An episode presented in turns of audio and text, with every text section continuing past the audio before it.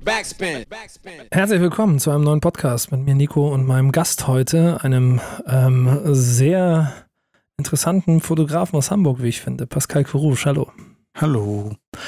Ähm, wir beide haben ja schon ein bisschen Geschichte, was Interviews angeht. Das muss man an dieser Stelle vielleicht einmal vorweg erzählen. Wir haben für Sonos Home haben wir uns ja, das war das erste, oder? Ja, ja. glaube ich, haben wir uns unterhalten. Und dann haben wir uns, glaube ich, auch im, im, Juni, Juli irgendwann mal für einen Podcast getroffen, haben das Ganze hier gemacht, haben ein bisschen gemeinsam, also auch, glaube auch zwei Stunden geredet, aufgenommen.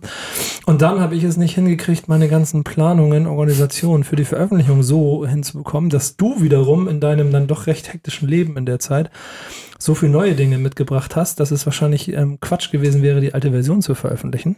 Stimmt. Und ja. deshalb habe ich mich dazu entschlossen, mich mit dir jetzt einfach nochmal hinzusetzen zu einer offiziellen, frischen Version. Ihr werdet die unveröffentlichte nie, also ne, die werdet ihr nie zu hören bekommen, das, was da alles gesagt wurde. Deswegen ist es auch für uns, glaube ich, eine Aufgabe, dieses junge, frische Gefühl und dieses junge, frische Gespräch in der dritten Runde noch einmal hinzubekommen. Aber ähm, du hast ja wahrscheinlich auch viel zu erzählen, oder? Ich weiß auch gar nicht mehr, was ich davor gesagt habe. Darum ist das alles. ähm, der, der, Weg ist ja bei dir von im Prinzip, und das ist ja dann die Runde, auf der wir uns befinden, von, von einem Buchprojekt zum anderen. Das ist so ein bisschen der, der Kreisel, an dem sich dann jetzt im Moment auch so ein paar Leute ähm, an die reiben, beziehungsweise Interesse daran haben. So, ne? Also erzähl mir mal ein kleines bisschen generell, wie ist so gerade der Aufschlag von Pascal Courouche in der Öffentlichkeit? Ähm, ja, ich bin, wie gesagt, erste Buch ist durch jetzt. Jetzt ist gerade die Zwischensequenz bis zum zweiten Buch. Ähm, bin gerade super viel unterwegs, mehr mit Musikern als, glaube ich, je zuvor in meiner Zeit in Deutschland. Und sammle einfach nur ganz viel Material, gerade ganz viel Input und ja, viele Leute kommen auf mich zu, sind so, fragen, ob sie mich begleiten können bei einigen Dingen. Gerade heute kam eine E-Mail, da haben wir ja auch schon ein paar Mal drüber gesprochen. Ja. Ob sie, ob sie mich begleiten können bei so Begleiten beim Begleiten. Beim Begleiten und das so Making-of-mäßig ähm, Aber hast du gesagt, nee, so. Mann, nee, Mann, das nee, Nico. Nico, Nico. Nee, witzigerweise, du kennst den Typen auch. Das, äh, müssen wir nachher nochmal drüber reden. okay, Vielleicht ist es ganz cool, also. Ja, guck mal, müssen, müssen wir noch drüber sprechen.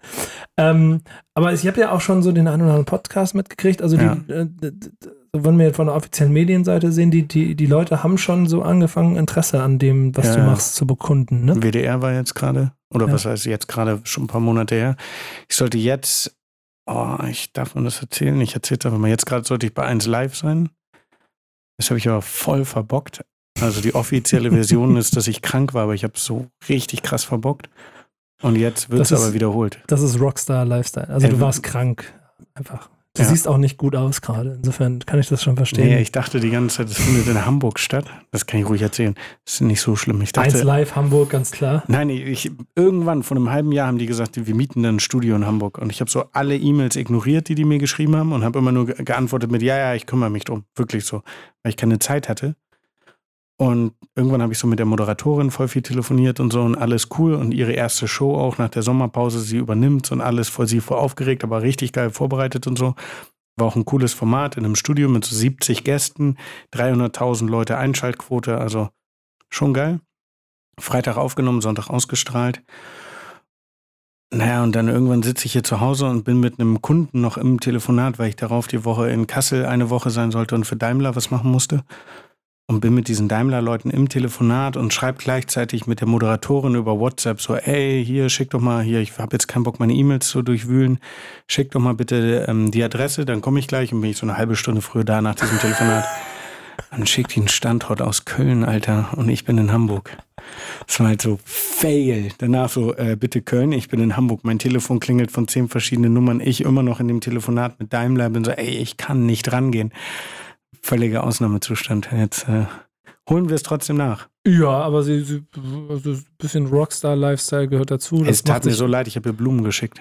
Sehr gut, aber ja, dann so hast du vielleicht auch die Situation gerettet. Ja, sie war dann sehr happy und man sagt, ey, danke und jetzt sind alle wieder glücklich. Das Interessante daran ist, wenn man mal überlegt, ähm, also wie wir uns kennengelernt haben, die Geschichte kommen wir nachher nochmal, das ist äh, immer absurd genug, weil du dich da besser dran erinnerst als ich und das ist auch das Peinliche daran.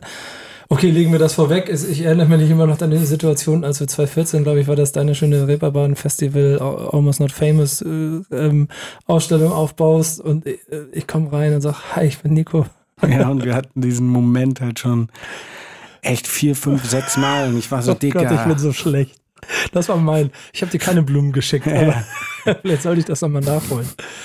Ja, ich weiß, dass du Nico bist. Wir kennen uns. Ich so, scheiße. Aber das ist halt schon insofern ganz lustig, weil es, wenn man sich dann mit dir beschäftigt und versucht, was mitzukriegen von dem, was du machst, das ist ja meistens bei Fotografen immer echt so, dass sie auch im Hintergrund stattfinden. Ja, Aber komplett. dank Almighty Paul Ripke ist so ein bisschen auch daraus so ein Lifestyle geworden, dass man das von hinter der Kamera auch vor die Kamera packt. Stimmt. Ja, und ähm, weil es ja oftmals auch den Charakteren und den Menschen dahinter vielleicht auch ganz gut tut, ne? Weil ich meine, es gibt, ich habe genug verrückte äh, Fotografen kennengelernt, die auch genug Geschichten zu erzählen haben, dann sollen sie es vielleicht auch machen. Und das hat bei dir ja schon mit dem Buchprojekt im Prinzip angefangen, ne? Also ja, genau. ähm, das war so ein Abschluss von wie vielen Jahren, um es nochmal kurz zusammenzufassen? Ähm, 2004 bis 2017 im Grunde. Also Ja. ich glaube, das letzte Bild ist tatsächlich, nee, weil das Buch kam äh, 2016 2016 raus. Darum Ja. geht's nicht. Aber ich glaube, das letzte Bild ist ähm, April 2016 geschossen worden. Siehst du, das sind zwölf Jahre und das Ja. ist im Prinzip eine lange Lebensgeschichte, ähm, die relativ absurd ist, die wir vielleicht auch nochmal gleich kurz ein bisschen zusammenfassen können, die aber in diesem Buch zusammengefasst ist und dann, glaube ich, mal abgesehen von deinem Freundeskreis oder Leuten, die dich aus Hamburg kennen, weil du schon mit denen gearbeitet hast, aber dann auf einmal Leute das erste Mal auch was greifen konnten, was der Typ an Ja, aber auch die anderen nicht, weil ich habe Ja? das ja nie so wirklich, also selbst ganz, ich habe jetzt gerade ähm, einen anderen, ich bin, als ich nach Kassel gefahren bin, habe ich mit einem alten Kumpel rief mich an ähm, und der war so, ey, voll krass und so. Und der war tatsächlich so in der Zeit ist so eigentlich von meinem besten Freund ist das so ein Kumpel und ich habe aber viel mit denen, immer wenn ich in Deutschland war, habe ich halt mit denen rumgehangen. Und die haben, selbst die haben das nicht so, die wussten, dass ich in Amerika war und so. Und es gibt einen Moment, ich habe ihm zum Geburtstag eine Postkarte geschickt, dem Typen Nils heißt er. Und ich saß in einem Raum mit Snoop und Snoop hatte auf der Postkarte unterschrieben. Das war das Einzige so war so. Und dann meinte er so, ey, ich habe das Buch gelesen, so krass, Alter, wir haben ja nie drüber, weil ich habe halt nie davon erzählt. Darum ist es so, auch für alle Leute, die mich kennen, sind halt so, okay, ich wusste, dass du New York warst, aber dass es so krass war, wusste ist- ich nicht. Ist ja auch immer so eine Mischung aus, wenn du Fotograf bist, dann bist du in erster Linie, also wenn wir klassisch denken, dann hast du einen Job, dann musst du ein gutes Foto machen, Ja, musst genau. die Fresse halten, kriegst Geld dafür. Genau. Und selbst wenn du der Starfotograf bist oder der vielleicht die Stars fotografiert oder ein bisschen Tour oder sowas, alles bist du trotzdem der Typ mit der Kamera, sollst den Star fotografieren und dann relativ ruhig sein. Ja, genau. Ähm, das ist bei dir ein kleines bisschen anders, oder? Bei mir? Ja.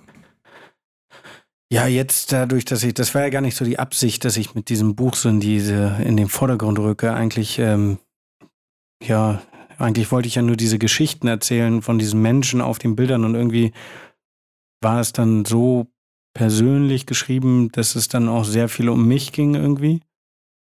Und äh, es war aber keine Absicht. Also tatsächlich, ich sehe mich mehr so, darum ist es dieses, gibt es da auch kein Ego-Problem oder so, wenn ich viel mit Musikern arbeite, weil ich sehe mich wirklich nur so, mein Job ist es, gerade den Stars da sein zu lassen und gut auszusehen lassen und nicht, dass ich hier irgendwie gut dabei dastehe. Aber klar, es ist immer mehr so. Das ist ja was, was man Fall. auf jeden Fall dann auch ganz schnell vorwerfen würde, ne? Also ja, ja, total. jetzt versucht er auch wie Ja, genau. XY, also wie von mir ist wie Paul Ripp, kommt nicht immer den gleichen Namen Ja, zu ja. Jetzt will er da auch irgendwie Superstar werden und will Genau. auch mit ein bisschen ins, ins Licht so.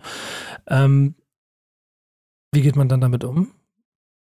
Also man lässt es einfach passieren. Man kann es auch, guck mal, das ist das Problem ist, dass ähm, früher gab es das ja auch gar nicht so durch diese sozialen Medien und diese ganze Instagram Stories und so sind ja Fans so nah dran an den Künstlern wie nie zuvor. Ja. Früher gab es irgendwie eine Agentur, die dazwischen stand oder irgendwas anderes. Jetzt alle Künstler betreuen ihren Instagram alleine irgendwie. Und dann Bones läuft übers Festival und filmt mich halt und sagt halt, ja, hier, guck mal, Pascal bearbeitet schon die Bilder und hier, guck mal da.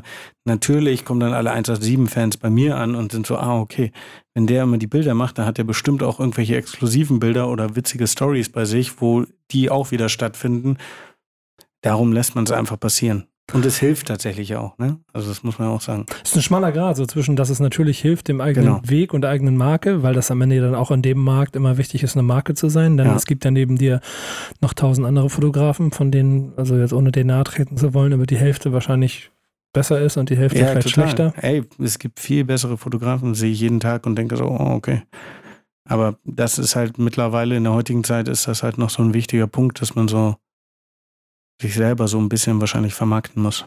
Und dass man wahrscheinlich diese Rolle, die man da an der Position einnehmen muss, ähm, dieses Bindeglied zwischen, in Anführungsstrichen, Foto und Star zu sein, das ist halt noch ein bisschen was anderes, als ja. man da, keine Ahnung, XY sitzt und nichts sagt oder man halt voll mit eintaucht in das, was den, was den Künstler ausmacht oder was er da gerade für einen Lifestyle hat. Denn das ist das, was man gerade und vielleicht kurz zusammengefasst mit dem Schritt in die Neuzeit, das, was bei 187 und dir so in den letzten Wochen passiert ist, in den letzten Monaten, das ist ja dann angefangen bei, ich glaube, das war 6000 Followern bei Instagram angefangen. Wurdest du dann fünfmal verlinkt und dann sind wir 20.000 ausgestiegen. 25,3 glaube ich gerade. Ja, siehst du. Und, ne? und, sie, und, sie, und sie wachsen innerhalb, also 20.000 neue Follower. 25,4 aktuell. Dank, dank 187 innerhalb von äh, zwei Monaten oder so. Ja, ja, ist absurd. Also wirklich einmal verlinkt und in zwei Stunden war, glaube ich, einmal plus 10.000 oder so läuft. Was, also ganz ehrlich, ich meine, mal abgesehen von dem, von dem Impact, den dann die Jungs gerade haben, ist das schon Wahnsinn. Dann aber dort auch mit dabei zu sein, ist ja auch so eine Mischung aus, okay, krass, ich sonne mich ein bisschen mit in dem Ruhm oder ich mache meine Arbeit. Wie schaffst du den Spagat? Mm, ich glaube, die Jungs wissen auch, sonst wäre ich nicht so, so nah dran und so dabei, dass ich einfach meine Arbeit mache. Das ist so, ja. Also ich selber, na klar, es ist schon gut für mich, jetzt diese, diese Follower abzugreifen und so, aber, aber im Grunde, da kriege ich schon, also ich sitze trotzdem nach der Show, sitze ich irgendwie, ziehe mich komplett raus, ziehe mich zurück und schneide das Video und gebe eine Stunde danach, danach uns dieses Video und sagt zu ihm so, ey, hier hast du das Material und er denkt so, ach krass, so schnell war noch nie jemand. Und das ist irgendwie trotzdem ein cooles Video auf eine Minute halt nur geschnitten wegen Instagram, aber das passt halt. Und sonst wäre ich auch nie dahin gekommen. Sonst hätten die auch niemals, also bei uns hätte ja niemals mich kommuniziert, wenn es nicht auf so Augenhöhe und cooler Ebene stattfinden würde.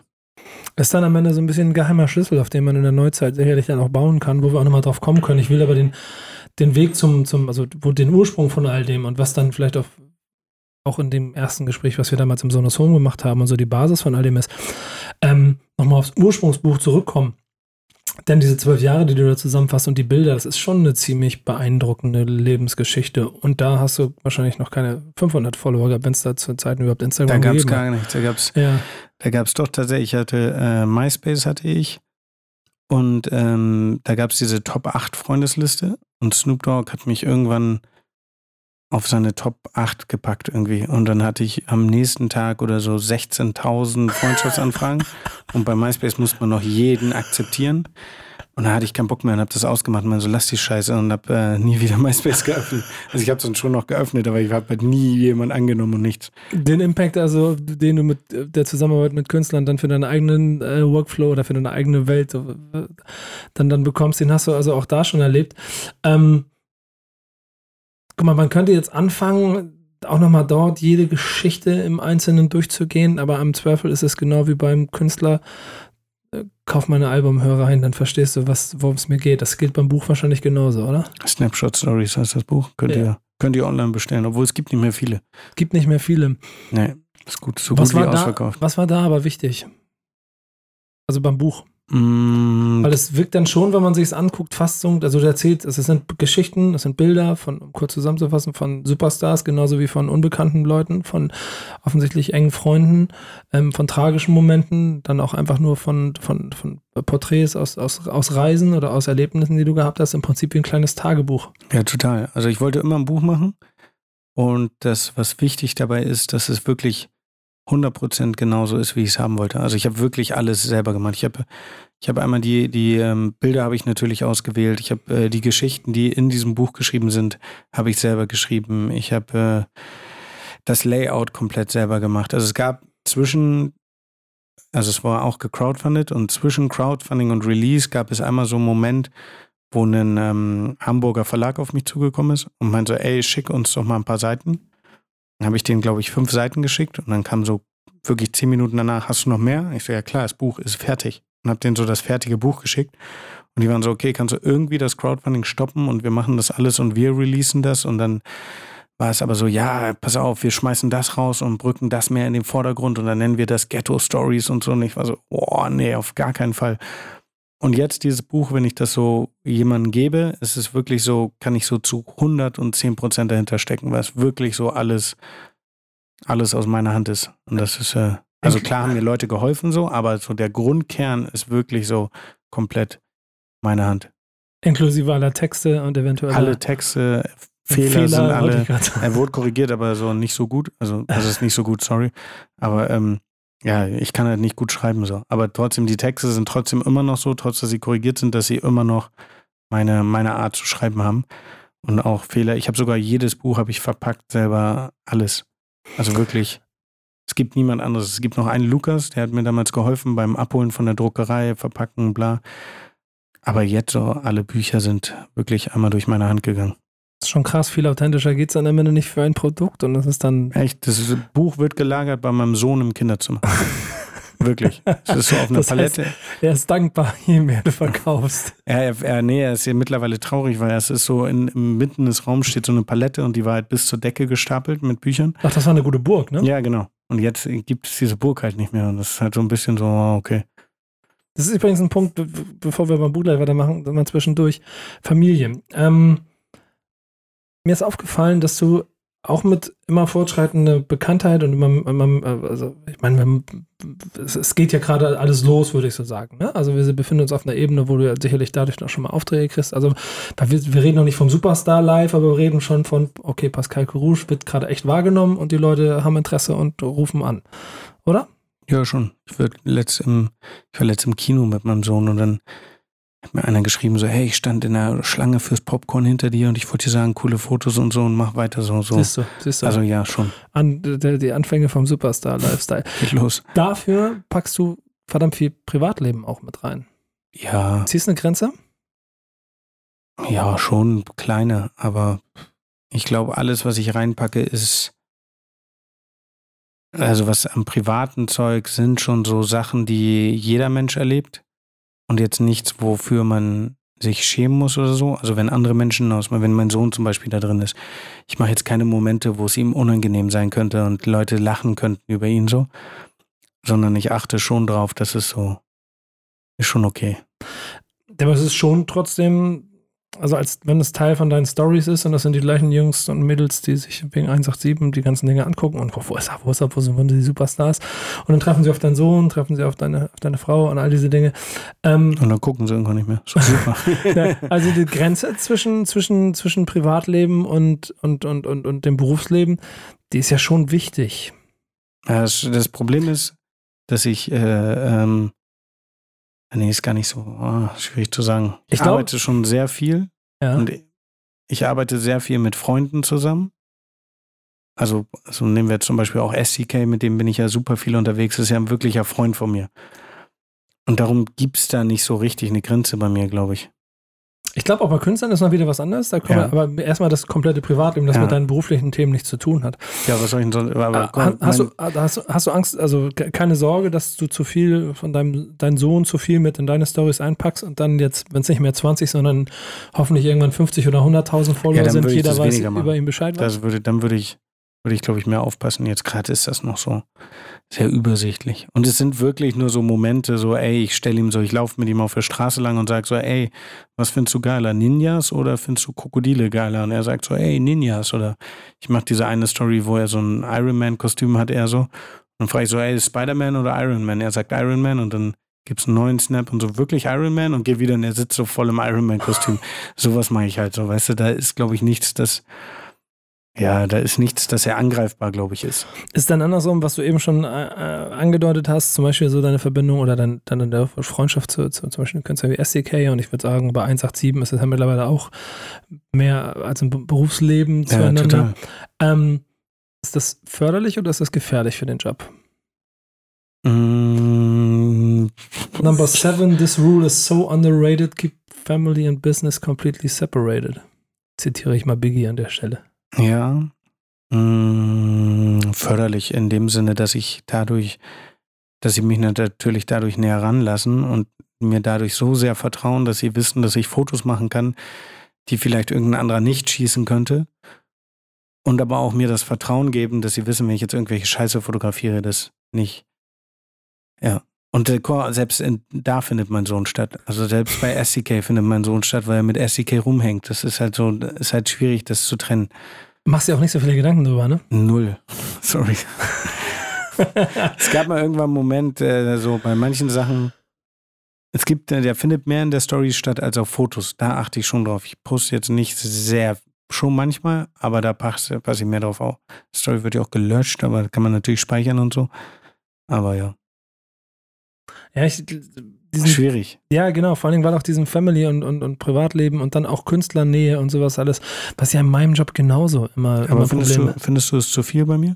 Sollte ich ein bisschen weniger? Ja. Nee, ganz im Gegenteil. Ah, also ich, ich glaube, ich persönlich würde wahrscheinlich mein, mein, mein, mein Sohn wahrscheinlich generell rauslassen. Mhm. Ähm, mache ich auch. Ja, genau. Das sind ja die Leute nicht, aber ich mache es auch, ja. weil ich weiß, dass er nicht will. Ähm, aber selbst so wie du es beschreibst, ist es theoretisch sogar auch noch, noch funktional. Ähm, Ey, sobald er irgendwie älter wird und in der Schule richtig ist und so, äh, und dann würde ich es auch sofort rauslassen. Ich glaube, jetzt ist er noch in so einem Alter, dass andere Kids das gar nicht mitkriegen, so, weißt du? Das Interessante ist halt, wie du schon sagst, dass, dass ähm, du dir aber, und das habe ich dich auch kennengelernt, gar nicht so viele Gedanken darüber machst, sondern ziemlich viel intuitiv passiert. Ja, ja, total. Was dann ja aber auch so ein bisschen Schlüssel dazu ist, dass die Dinge so funktionieren. Und das ist das, was ich eben sagen wollte. Bei mir relativ ähnlich, dass ich glaube, meine Interviews in Anführungsstrichen so gern gesehen werden oder dass die Künstler dann auch gerne mit mir zusammenarbeiten wollen. Das hat ja jetzt nicht damit zu tun, dass ich jeden Tag mit denen allen ähm, auf dem Sofa chille und ja, so. Genau. Ich sitze nicht mit Sido und Savasch jeden Tag auf dem Sofa und chill und mache mir mal ein schönes Wochenende mit denen und dann sitzen wir uns mal und machen ein Interview. Ich treffe die auch nur alle Jubelmonate mal. Wir haben natürlich Kontakt zueinander, aber es ist trotzdem so eine Mischung aus Respektebene, aber trotzdem Vertrauen. Und dann ja irgendwo schon, sicherlich bei dem einen noch mehr oder weniger also Richtung Freundschaft, aber was glaube ich aber einfach mit dem Job auch zusammenhängt. Ne? Das ist ja wahrscheinlich dann bei dir im, im normalen Fotografen, Agentur, Job, Business schon noch ein bisschen anders, oder? Ja, komplett. Also da begegne ich die Menschen ja auch auf einer ganz anderen Ebene. Ich sitze dann da in so offiziellen Meetings und dann trifft man sich mal auf dem Shooting. Die Hälfte davon kennst du, die Hälfte nicht. Und dann, und beim Künstlern ist es so, du schläfst mit denen einen Tourbus. Also da, weißt du? Ich habe SDK schon sehr oft nackt gesehen. Also, ja, häufiger als also, ich wollte. Ja, häufiger als ich wollte, kann ich auch darauf verzichten. So, aber es ist halt so, so, weißt du, das passiert halt bei so normalen Jobs nicht, aber da du, existiert halt so eine Nähe, du pennst zwei Wochen jeden Tag neben dem oder unter dem irgendwie in so einem Tourbus, also mit Trennung dazwischen. und, äh, oh, bei SD bin ich mir nicht so sicher, ob da die Trennung wir sind, wir sind nach, äh, nach LA geflogen und zusammen und alles und äh, ja, da findet ja auch so mit Künstlern findet eine ganz andere Ebene statt. Hast du da Sorge davor, dass es mal zu nah ist? wenn man vielleicht auch irgendwann nicht mehr zusammenarbeitet oder ist für den nächsten, also jeder geht seine Wege. Also ich weiß nicht, ob du dein ganzes Leben lang SEK hinterherlaufen willst, ohne nee, gar nicht. Nein, nein, nein, nein. Ähm, aber es ohne gibt ja auch Musiker, mit denen ich jetzt gearbeitet habe und jetzt nicht mehr so ist. Aber nö, das ist ja so, äh, was soll denn da zu nah sein? Dass er dann irgendwie so, nö, ich glaube nicht. Nö, gar keine Sorge. Ich glaube, ich bin mit allen Menschen so gut, dass auch selbst die wissen, selbst wenn wir jetzt so, also selbst stell dir vor, ich würde mich jetzt zerstreiten mit SEK ich glaube, er weiß genauso gut wie ich, dass wir nie irgendwie so schlecht übereinander reden würden. So. Selbst wenn wir uns so richtig zerstreiten, dann ist es so, ja, okay, wir können einfach nicht mehr, wenn du sagen wirst, was ist da los? So, ja, cooler Typ, aber wir können einfach nicht mehr miteinander arbeiten. Und ich glaube, so sieht er es auch. Also, ich meine, ich kenne auch äh, seine Familie und seine Frau und seine Eltern und so. Ich glaube, da ist so, das beruht so auf Gegenseitigkeit. Also, ich habe bei uns Mutter kennengelernt. Also, da bist halt du auf jeden Fall schon einen Schritt weit gekommen. Ja, es ist halt so, ich glaube, da, ja, was soll da, was soll da sein? Eine Frage, die wahrscheinlich jeder Fotograf schon mal gestellt bekommen hat und die jeder Fotograf auch genauso beschissen ist, aber ich mag sie. Ich mag solche Fragen. Was macht ein gutes Foto aus? Hm. Es zeigt äh, ein bisschen so, oh, was macht ein gutes Foto aus? ähm, ja, Authentizität, Authentizität. Es ist authentisch, es zeigt so, ja, es ist so, man kann ein bisschen, weißt du, wenn man so sagt, es gibt auch dieses eklige, es ein Bild spricht mehr als tausend Worte, so dass man, man sieht das Bild und man kann was draus lesen, finde ich für mich und für meine Fotografie immer wichtig, dass irgendwie Geschichten erzählt werden mit den Bildern. Es gibt auch technisch perfekte Bilder, die so, wo du denkst, so krass, Alter, meine Bilder sind zum Beispiel technisch nicht perfekt. Ganz oft sind die unscharf, am falschen Punkt sind die scharf. So hatte ich auch schon Unterhaltungen mit Bones drüber, wo er meint, so, ah, wenn das Auto jetzt schafft, ja, nee, ist scheißegal, Alter, das ist ein geiles Bild. Der so, ja, ja, genau. Aber wenn, nee, alles andere ist egal. Also, es ist halt so. Und wenn du dich mit Fotografen drüber unterhältst? Klar, die sehen das, ähm, obwohl teils, teils. Die sehen es, man, viele sehen es genauso. Kommt immer darauf an, je weiter sie im Leben kommen, umso mehr sehen sie es so wie ich. Also im Leben im Sinne von dem Leben der Fotografie. Und wenn Leute so gerade anfangen zu fotografieren, ist schon so, dann sind die so, ja, aber das Licht ist ja nicht richtig gesetzt und so.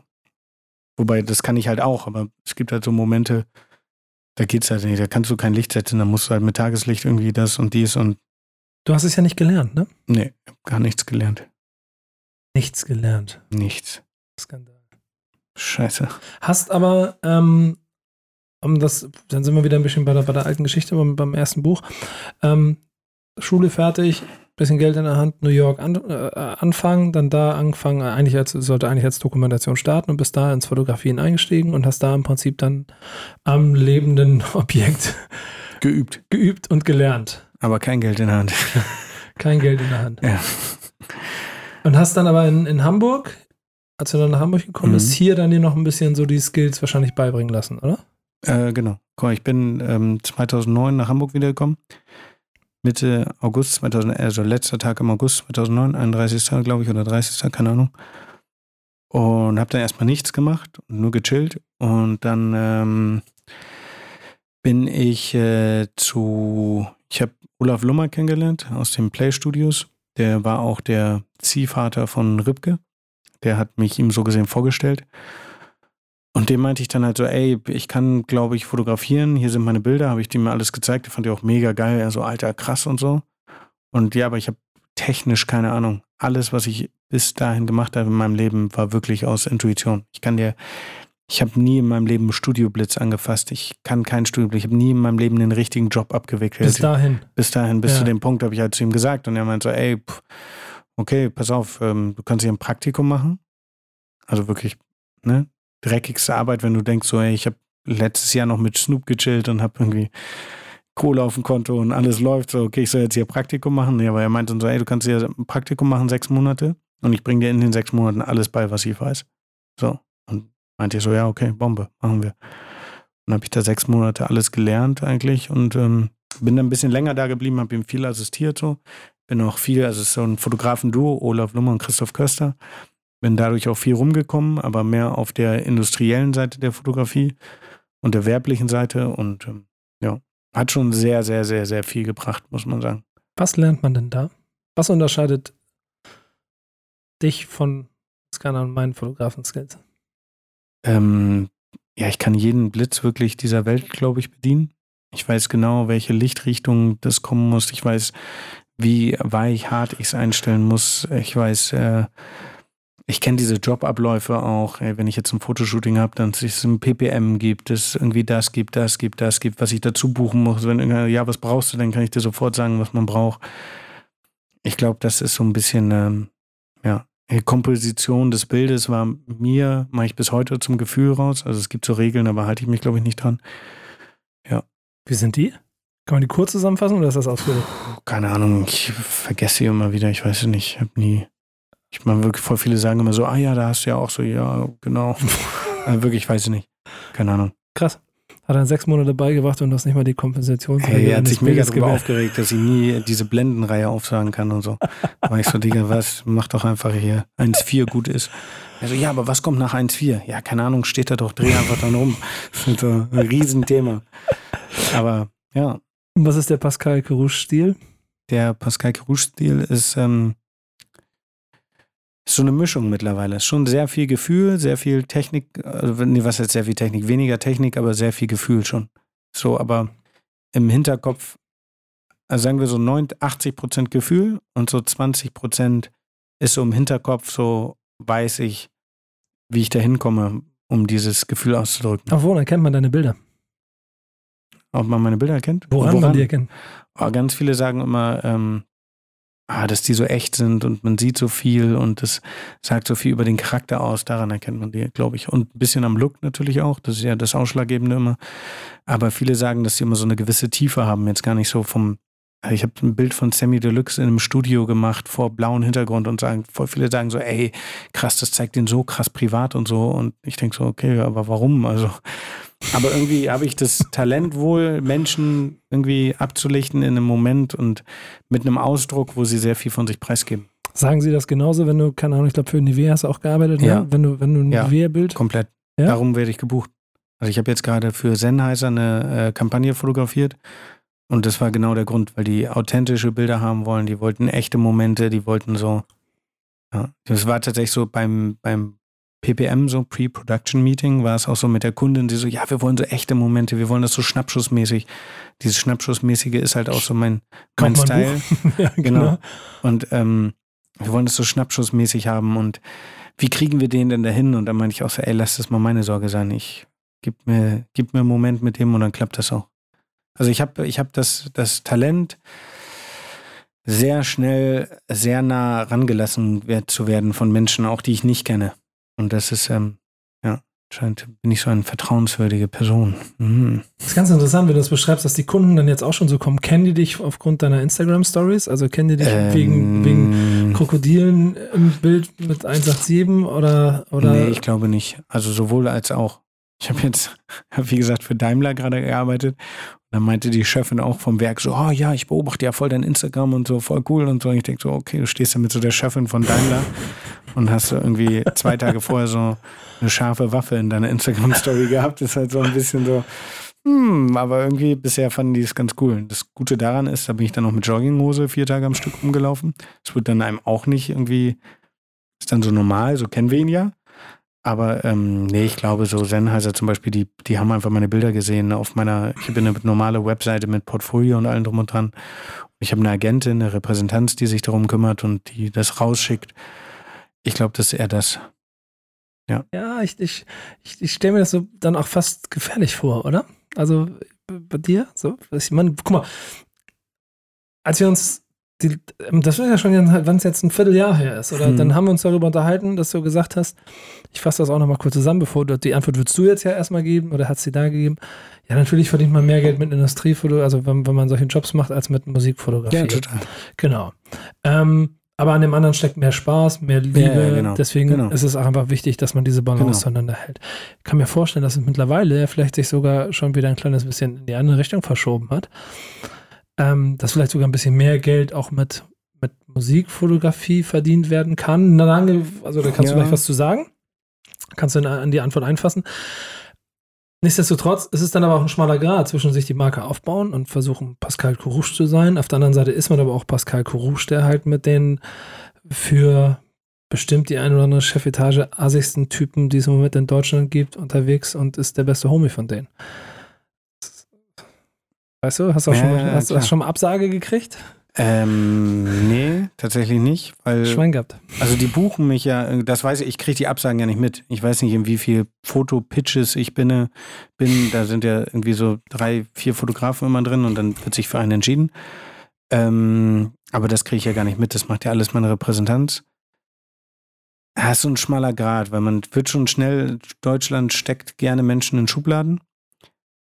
Und wenn du so in dieser diese Musikfotografie ist immer noch einer der schlecht bezahltesten Fotografiezweige, muss man sagen. Mittlerweile schon ein bisschen besser tatsächlich. Also ich will jetzt auch kein Fashion-Fotograf sein, weil diese ganzen Fashion-Fotografen, die machen für diese ganzen Magazine mittlerweile, gibt es auch nicht mehr richtig, gibt es super viele Online-Magazine. Und das wird teilweise alles umsonst rausgegeben. Also da ist die Musik schon ein bisschen besser. Trotzdem wird Fashion aber mehr angesehen. Und ich glaube, wenn, wenn ich mit meiner Repräsentanz spreche, war sie ganz am Anfang immer so, ey, mach weniger Musik, mach mehr den Kram.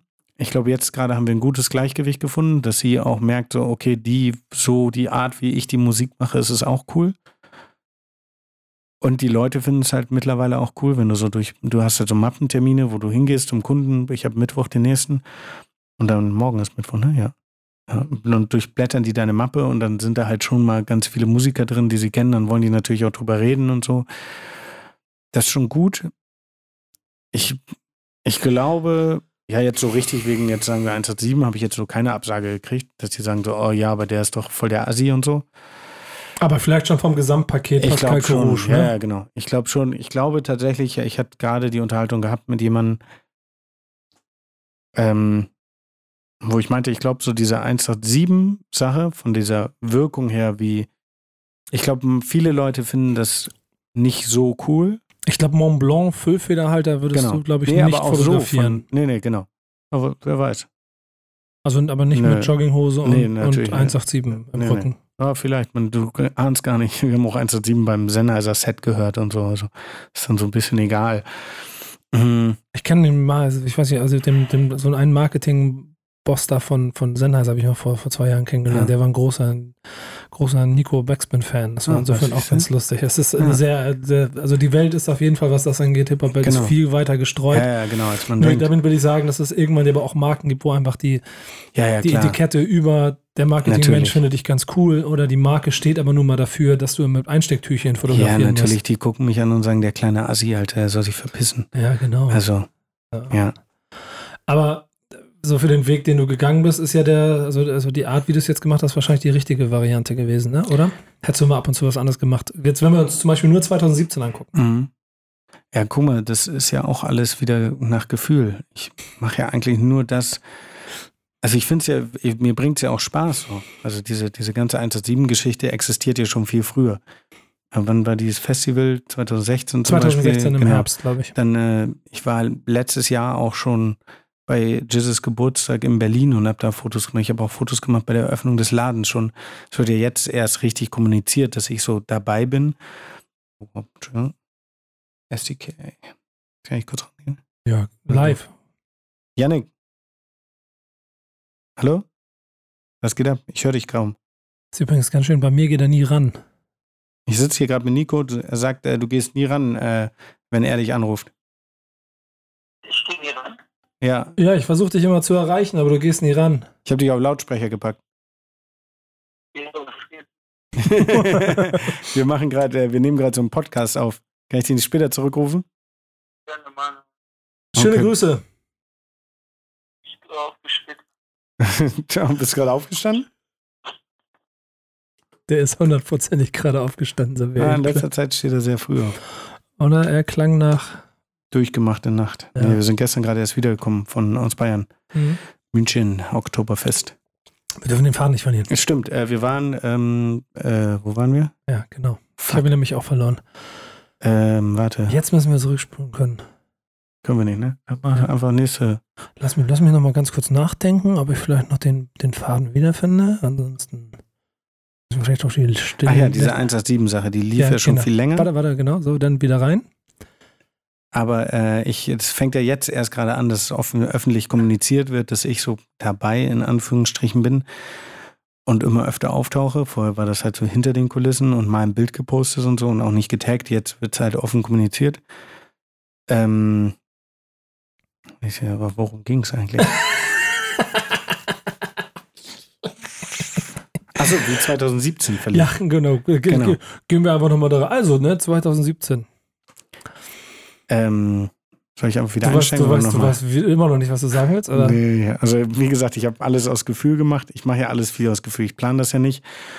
Und ähm, diese 187-Geschichte zum Beispiel, das, das existiert ja schon viel länger. Zum Beispiel bei diesem Festival haben wir uns 2016 ja schon getroffen. Da habe ich ja schon die Bilder gemacht. Dann irgendwie Ladeneröffnung, Jizzes Geburtstag in Berlin schon fotografiert. Dann Altonale vor zwei Jahren habe ich jetzt gerade ein Bild an äh, Bones geschickt und so. Und das wird ja jetzt erst öffentlich kommuniziert, dass es alles so stattfindet, aber darum, ich mache mir da gar keine Gedanken drüber, was ich tue, sondern ich, das passiert halt einfach. Ich sage halt einfach so, ey, die rufen mich an und sagen, ey, hast du Bock? Ja, klar, habe ich Bock. Und dann bekommt vieles so eine Eigendynamik. Darum steuere ich das gar nicht so sehr, was ich tue. Ja. Und so ist dann halt 2017 geworden, wie es geworden ist, möchte ich behaupten. Ein recht erfolgreiches Jahr für dich war wahrscheinlich, oder? Ja, ist ganz gut. Mhm. Ja, ich glaube, ja, 2016, 2017 allgemein waren ganz gut. 2016 hat so den Grundstein gelegt und 2017 ging dann gut ab. Wobei ich glaube, so ganz viele Leute, wenn wir jetzt mal auf dieser 187-Schiene sind, die ich so 2016 dazugefunden habe, finden diese 187-Sache gar nicht so cool und sind jetzt so wieder abgesprungen.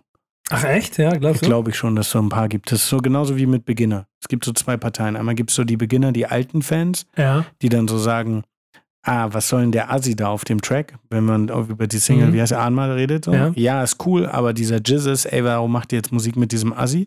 Und dann gibt es diese neue Generation, die dann sagt irgendwie, äh, ja, voll geil mit Jizzes und so. Und ich glaube, genau da bin ich gerade drin, weil früher habe ich sehr viel Bilder aus New York geteilt und so und die kennen mich aus dieser New York-Zeit und dieser Mhm. Oldschool-Zeit und sind so, ey, äh, voll geil. Und jetzt kommt diese 187 halt an und sind halt so, ja, aber die Assis, ganz ehrlich, nee, dann lieber, aber die verstehen gar nicht, dass diese Zeit, die ich gerade mit SCK und 187 mache, das ist noch nie so nah an Amerika dran gewesen wie, also 187 vom Style her, wie ich mit denen arbeite und die fotografiere. Es gibt nichts in Deutschland, was so nah ist, wie ich mit amerikanischen gearbeitet habe, vom, von der Art her. In Amerika sind auch alles Drogendealer und Assis und Wichser und so. Äh, Also nicht, das, ne? aber die verstehen das schon, wie ich das meine. Ja, ja, ja. Ja. Ähm, Und darum mag ich das halt so. ich kann mir aber schon vorstellen, so wie du es beschrieben hast, dass das vielleicht dann die Leute so ein kleines bisschen auch abschreckt. Und, Total. und vor allen Dingen Aber ist ja ist mir egal. ist, ist ja bei sowas dann auch vordergründig immer so, dann der, Neid und der Hate, der kommt ja auch immer dazu. Oh, jetzt hat er 187 gefunden, jetzt hängt er sich als Beiboot da dran und versucht mitzu, mitzuschwimmen in deren Erfolgswelle. Das habe ich lustigerweise gar nicht so viel gehört. Das wird Das ja nicht so. ins Gesicht- ins Gesicht sagen, sondern immer nur hinten rum. Ja, genau. Das ist wahrscheinlich so, sagen dass ich da so jetzt, so jetzt mitschwimmen will mit diesem Ja. 187-Hype. Das ist halt so. Aber was ich viel, was ich jetzt so ganz viel gehört habe, so, wirklich von vielen Leuten, sind so, ja, jetzt hier mit deinem, ähm, dass ich so abgehoben wirke, so. Hä? So? So. äh, Finde ich persönlich nicht, weiß nicht, wie sie es meinen. Also, Ja, ich meine, der Hate gehört ein bisschen dazu. Da hattest du wahrscheinlich den Vorteil, ähm, wieder mal eine kleine Rolle rückwärts in die, in, äh, in die früheren Jahre zu machen. Ja, wahrscheinlich nicht ganz so viel mit in Amerika zu tun, weil du nicht ganz so viele Leute um dich rum hattest, die, oder, also, oder? Und ich glaube, weil der State of Mind auch ein anderer ist. Mm. ich glaube, in Amerika ist das State of Mind anders. Wenn ich dann wenn du aus. Erfolg hast, wird, wird kriegst du Genau. Respekt dafür. Ey, total. Also wenn ich, als ich nach New York zurückkam und davor ein halbes Jahr mit Snoop gechillt habe, bin ich direkt wieder, ich habe in der Bronx gelebt, bin direkt wieder zurück in die Bronx gegangen und alle waren so, ey, geil und so, voll cool und bla. Und das war nicht so, ah, jetzt redest du ja gar nicht mehr mit uns und so. Sondern Höhenflug war übrigens nicht dieses abgehoben, sondern dass ich so einen Höhenflug habe, habe ich gehört. Mhm. Und da ist das halt gar nicht so. Die feiern das und sind so, hey, geil. Und ich teile ja auch alles, was ich habe. Darum ist es so, ey, warum? Also, was, was wollt ihr jetzt von mir? So, ich glaube, das gehört dazu. Das zeigen ja auch alle anderen Beispiele dieser, dieser, dieser Welt mit allen Menschen, die irgendwie irgendwas. Dann Bleiben wir beim Beispiel Paul Ripke, der verflucht auch ganz viele Leute im Sinne von, oder wird auch von ganz vielen Leuten verflucht, so und ist halt so, ja, okay, aber ne, im Grunde natürlich hatte er dann irgendwie nicht mehr Zeit, jeden Tag irgendwie den und den anzurufen und so. Und hey, ich habe Familie, ich bin schon nicht zu Hause. Sorry, dass ich dann nicht mit dir Mittagessen gehe, sondern lieber mit meinem Sohn einmal chille, so, den ich jetzt seit drei Monaten nicht gesehen habe und die nächsten jetzt nur zwei Tage sehe und dann wieder weg bin. so. Aber ich finde das jetzt, äh, ich persönlich finde es nicht so. Wie schätzt du das ein? Kennst du mich auch so ein bisschen? Sag mal ehrlich. Ganz ehrlich? Ja.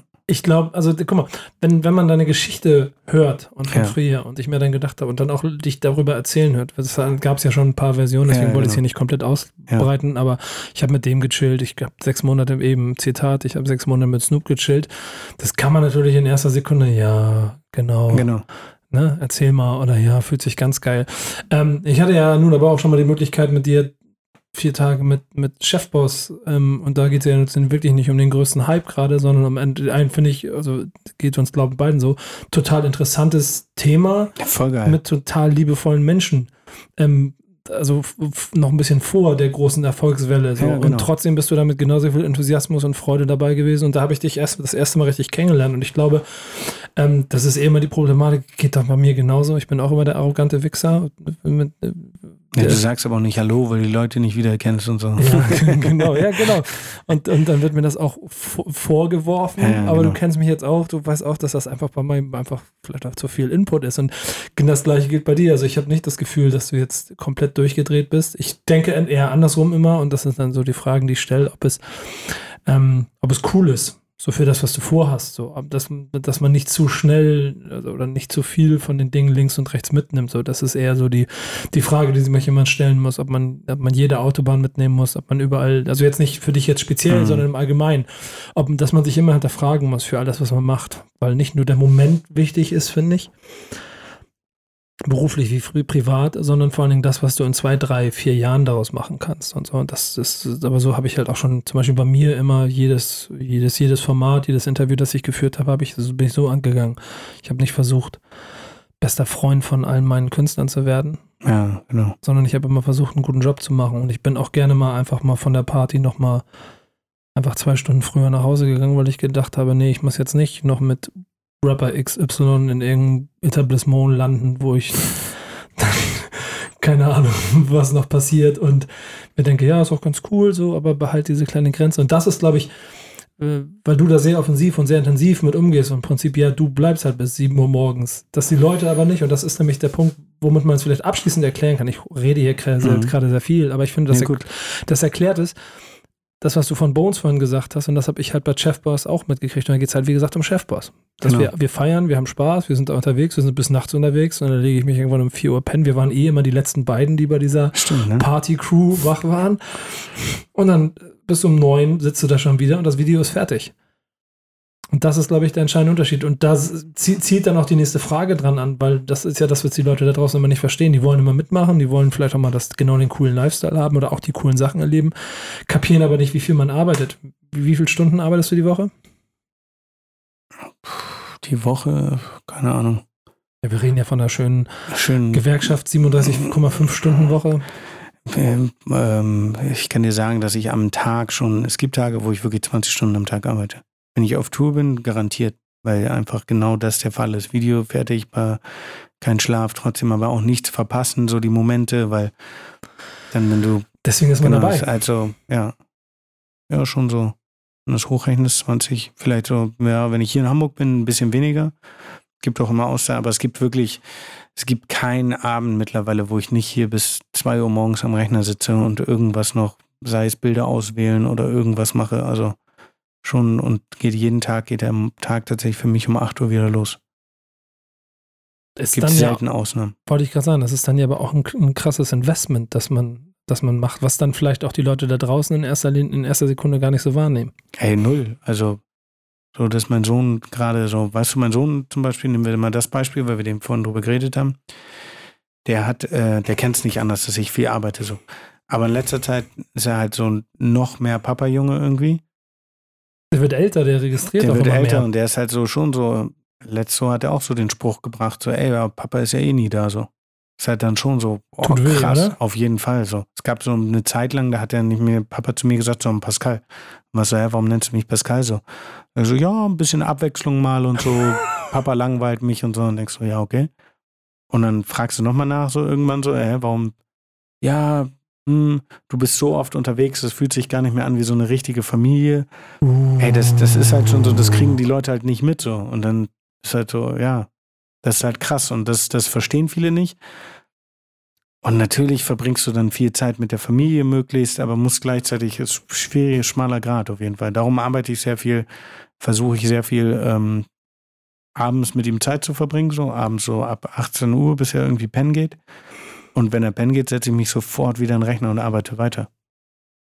ist ein schmaler Grad oder so, so, so, so ein ganz schönes Balance. Total, total. Gerade wenn man sich, ich meine, da wechseln wir uns, geben uns nämlich immer Hamburg-mäßig die Klinke in die Hand, wo wir beide Ja. dann schon wieder unterwegs sind. Und deswegen kann ich das wahrscheinlich auch ganz gut nachvollziehen, dass es schwierig ist, da das Privatleben und das berufliche Leben ähm, so, so, also dass es die Waage zueinander hält. Dazu gehört natürlich ein starker Rücken, also Familie, die das Ganze Ja, mitmacht. komplett. aber auch viel Empathie dafür, ob die Entscheidungen, die man trifft, immer die richtigen sind. Ja, man kann ja auch nicht wirklich immer absagen. Also was Ja. willst du machen, wenn jetzt, hey, SDK braucht halt morgen das Albumcover, sonst wird alles verschoben. und es hängt so an mir. So soll ich dann sagen, so ja, sorry, aber also ich würde es immer tatsächlich, ich würde es immer vorziehen. Tatsächlich, also ich würde sofort, wenn SCK mich heute anruft und sagt so, ey, können wir morgen mein Albumcover shooten und es findet in XY statt, würde ich ohne nachdenken, so ohne zu sagen so, ja, hm, aber mein Sohn ist jetzt traurig, wenn er mich nicht sieht. Ich würde sofort immer SDK vorziehen, aber das ist ja auch eine Art von. Das ist aber gefährlich. Nee, aber das ist ja, ich, guck mal, zum Beispiel so, ich komme nicht aus reichem Elternhaus und so. Für mich ist das so der größte Support, den ich meiner Familie geben kann, ist neben der Zeit natürlich, die ich dadurch ein bisschen verliere, aber Absicherung denen zu geben. Ey, mein Sohn ist bis zum dritten Lebensjahr, haben wir in einer Einzimmerwohnung auf 40 Quadratmeter gelebt mit drei Personen. Es gab Monate, wo ich nicht die Miete zahlen konnte, wo ich nicht mehr wusste, wo ich mein, mein Essen habe ich mit dem Kreditkartenlimit gekauft, so jeden Monat. Das ist einfach jetzt anders und das ist auch, fühlt sich besser für mich an, es fühlt sich besser für ihn an, wenn ich weiß, so, ey, er wird gerne den Film gucken und ich kann jetzt einfach mit ihm ins Kino gehen. Und darum, ne, klar ist es gefährlich, aber für mich ist es so, ist ja auch, die Mutter ist ja auch da immer und so. Und das ist so, für mich ist dann irgendwann wird er es checken, so glaube ich. Und ähm, ich versuche trotzdem so viel wie möglich für ihn da zu sein. Und ich glaube, das checken die Leute auch Instagram-mäßig so. Ich glaube, Aber, das ist auch, äh, ich glaube, das ist auch etwas, wenn ich da kurz eingreife.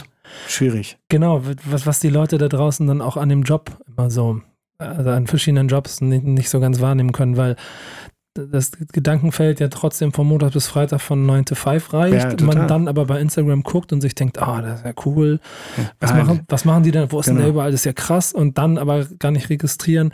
Und da muss man ja fast auch schon irgendwelche Inst Instagram-Bloggerinnen in Schutz nehmen, wenn du dir Caro Dauer oder wie sie alle heißen anguckst, mit einem, denen dann vorgeworfen wird, dass sie ja eh nichts machen außer Instagram-Stories. Ja, genau.